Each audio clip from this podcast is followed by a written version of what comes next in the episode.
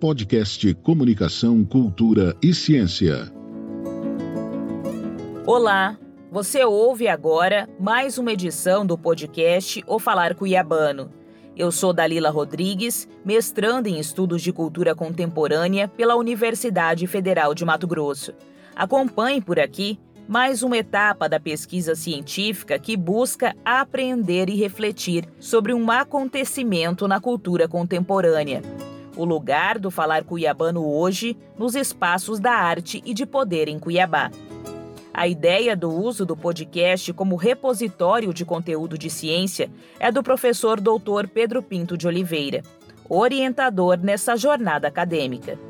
Esse podcast científico tem uma dupla utilidade. Para o pesquisador, é produção de informação, serve como referência, coleta de dados para pesquisa para você que está nos acompanhando, serve como divulgação científica. Buscamos mostrar o desenvolvimento de uma pesquisa acadêmica de um jeito diferente, com o ouvinte acompanhando o estudo sendo construído. Eu converso agora com o publicitário e humorista José Didier Provenzano, criador do personagem Showmano que mora logo ali. Há sete anos, transformando temas do cotidiano como a gastronomia e a política mato-grossense em conteúdo de humor por meio do Falar Cuiabano. Com mais de 108 mil seguidores somente no Instagram, o humorista que deu vida ao Xamano vai contar essa trajetória nas redes sociais, sempre com destaque à cultura cuiabana. Obrigada por aceitar o convite, Didier. Obrigado a você. Didier, o Fala Cuiabano está presente na sua produção de conteúdo para as redes sociais. Como surgiu a ideia de trabalhar a fala do cuiabano pela via do humor? Então, eu já, já brincava com isso aí na época da faculdade com meus amigos, antes da página. Antes, do, antes de ter Facebook, da publicidade, fazia montagem com meus, com meus amigos, meus colegas. Daí eu estava numa aula de design gráfico. Aí eu falei, vou fazer uma página para colocar minhas ideias lá na página, mas sem intuito de ter curtida, sem intuito de nada, só para desovar minhas coisas lá. Aí eu comecei a colocar lá meus memes. Aí eu tinha uma página que eu via muito, que era o Cabeça Pensante, que era aqui de Cuiabá também. Ele já era antes de mim. Ele falava muito de Cuiabá. Falava, ah, eu quero fazer uma coisa assim, mas não quero fazer igual. Aí eu comecei a fazer, colocar as coisas que eu vivia na infância, que eu nasci aqui em Cuiabá, né? E transformar em meme. Aí comecei a fazer, eu vi que o povo começou a gostar. Aí daí em diante, já foram é, seis anos disso. E foi logo de início essa aceitação dos seus amigos? Foi, foi sim. Na época a gente ria muito, né? Tinha pessoas que não gostavam, mas eu nunca, nunca, até hoje na página, até na página, nunca fiz brincadeira pesada, assim, coisa pesada. Sempre foi uma coisa mais leve. E a aceitação foi muito rápido no meu Facebook, só para comparar, antes de eu começar o cabeça, tinha 12 mil curtidas lá no Facebook. Em menos de três meses eu passei ele, foi para 50 mil, tudo antes do Instagram existir. Hoje no Facebook eu tô com mais de 200 mil curtidas lá. No início tinham pessoas então que não gostavam no início? Sim, tinha pessoal que não entendia, né? Por exemplo, fazer piada com o Poconiano. O Iabana sempre fez piada com o Poconiano, só que eu, como a internet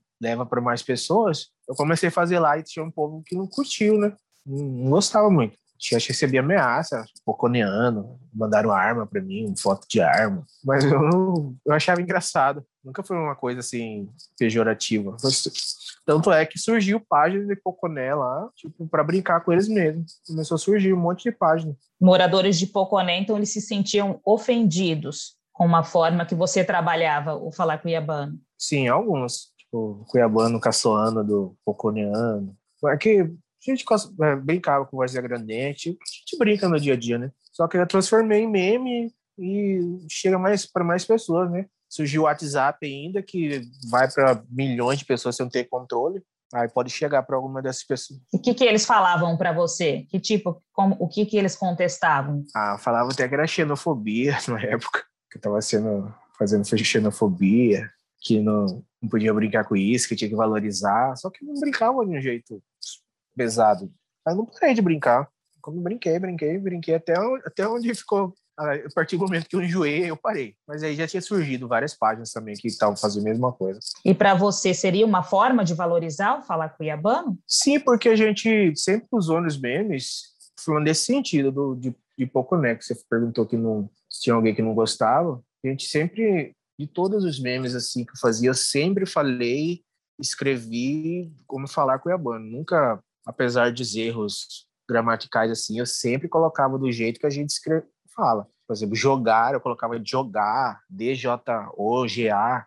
Eu escrevia do jeito que eu sempre fui assim, sempre escrevi do jeito que o Cuiabano fala. É, mesmo que esteja, esteja errado gramaticalmente, né? Que pessoas queriam me corrigir, mas não, eu colocava do jeito que Cuiabano fala. Que não é errado, eu, na minha opinião, é um jeito de falar mesmo. E eu sempre vou valorizar isso. Todas as minhas legendas são desse jeito até hoje. Não escrevo, eu não escrevo chuva, eu escrevo chuva. T-C-H-U-V-A. Acho que isso é um jeito de valorizar, tanto é que tem muita gente que já, já escreve assim também, brincando. E depois que eu, a gente começou a escrever, começou a surgir mais páginas de Cuiabá, falar cuiabano ficou bem mais em evidência, porque eu, eu acho que antigamente o pessoal tinha que meio que vergonha de falar cuiabanês, né? Tipo, uns seis, sete anos atrás, antes da internet, o pessoal tinha meio que vergonha de falar claro, é, crima, Hoje o pessoal brinca, escreve crima completamente nubrado, tipo, isso é muito legal. Nós sabemos que consolidar uma página nas redes sociais não é tarefa fácil, né? É, já são aí sete anos que você destaca a fala do Cuiabano na internet, tem conquistado novos seguidores.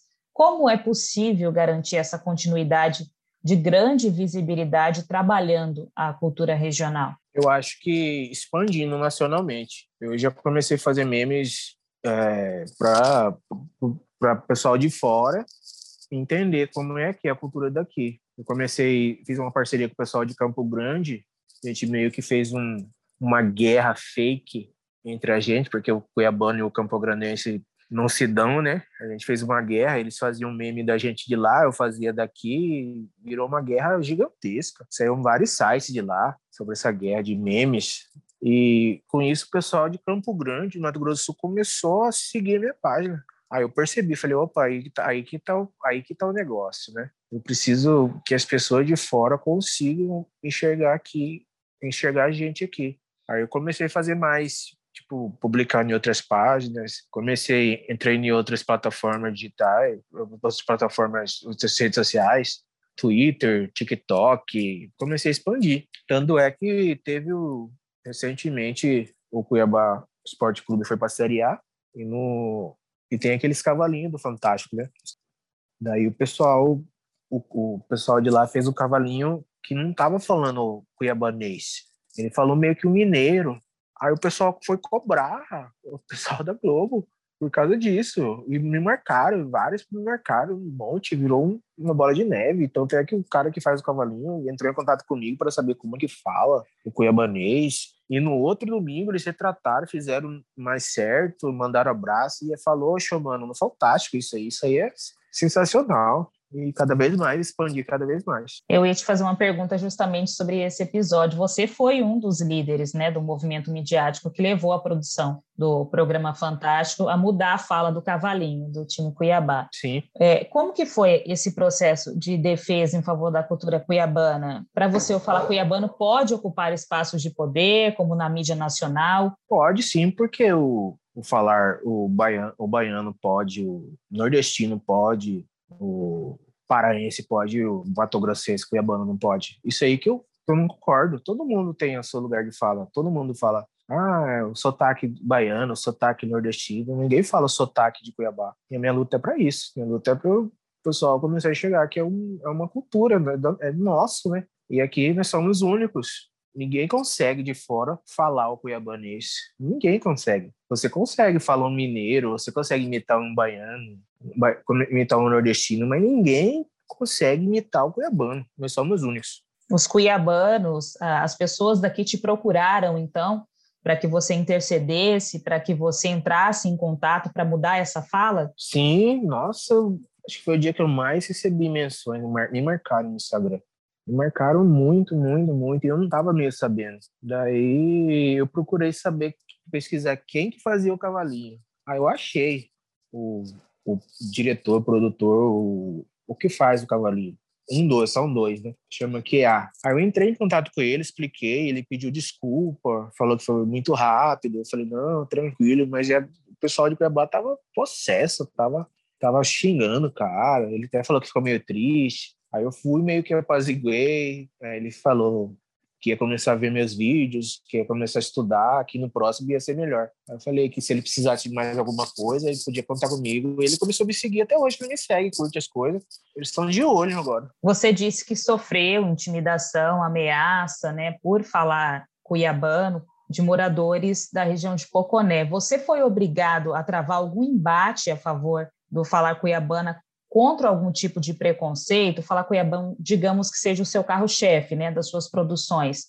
Você sofreu algum preconceito por falar assim durante a sua trajetória de trabalho? Sim, principalmente do pessoal de Mato Grosso do Sul, né? Eles, tirando esse meu amigo que é de lá, que a gente brinca entre nós, fala um fala mal do outro, mas é a gente sabe que é brincadeira. Tem pessoas que não entendem. O pessoal de lá chama a gente de xinga, fala que a gente fala errado. E eu vou, defendo sempre, sempre defenderei. Tá. O que fez mais sucesso nesse período? Assim, o que do Falar Cuiabano chama mais a atenção dos internautas, que ainda move o interesse público?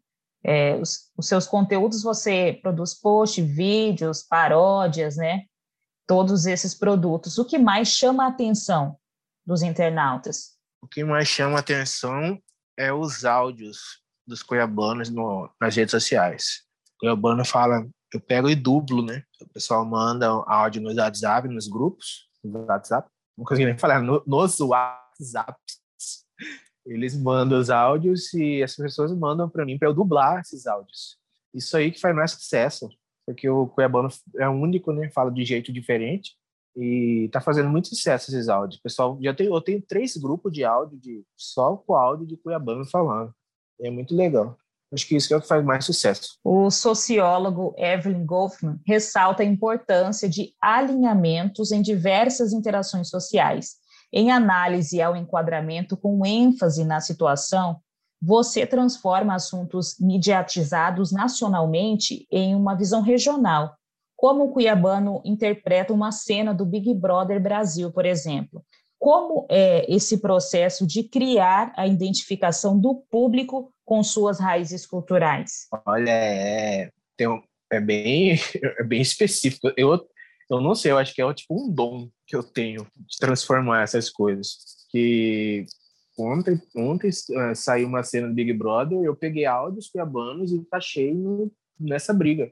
E viralizou esse, esse, esse vídeo ontem. É isso que você quer dizer, assim? Como que é o, é o processo de criação? Isso, isso. É, tem uma cena, por exemplo, do Big Brother que você cria uma fala Sim. dos perso personagens regionalizando, né? Uhum. É, é, bem interessante. Quando você está assistindo, você já mentaliza e cria, ou é depois? Como que é esse processo? Já, na hora que eu estou assistindo, eu já crio, eu já falo. Um jeito deles falar, por exemplo, eles falam uma palavra que Cuiabano é o mesmo é o mesmo significado, né? Só que o cuiabano fala diferente. Aí eu coloco só, só mudo, o contexto é o mesmo. Só, eu só mudo a palavra, que eu tiro o que ele falou e ponho o, que o cuiabano falaria. O contexto é o mesmo. Sempre é o contexto meu. nunca tiro do contexto. Coloco sempre no contexto da, do que foi ocorrido na cena. Eu acho que é isso. Só adapta para o cuiabanês para a fala do cuiabano. Isso, só, é, só transforma. E isso tem feito sucesso também. Tem, tem viralizado bastante. Bom, você, Didier, tem um sotaque também genuinamente cuiabano, que se torna mais evidente nas suas produções de conteúdo. Você pesquisa uhum. sobre o falar cuiabano, tem referências? Sim, nossa. Tem o Mário, o Mário Pova, Mário Pova Jucal, acho que é o nome dele, tem um glossário na internet. Tem o que faleceu recentemente, o professor.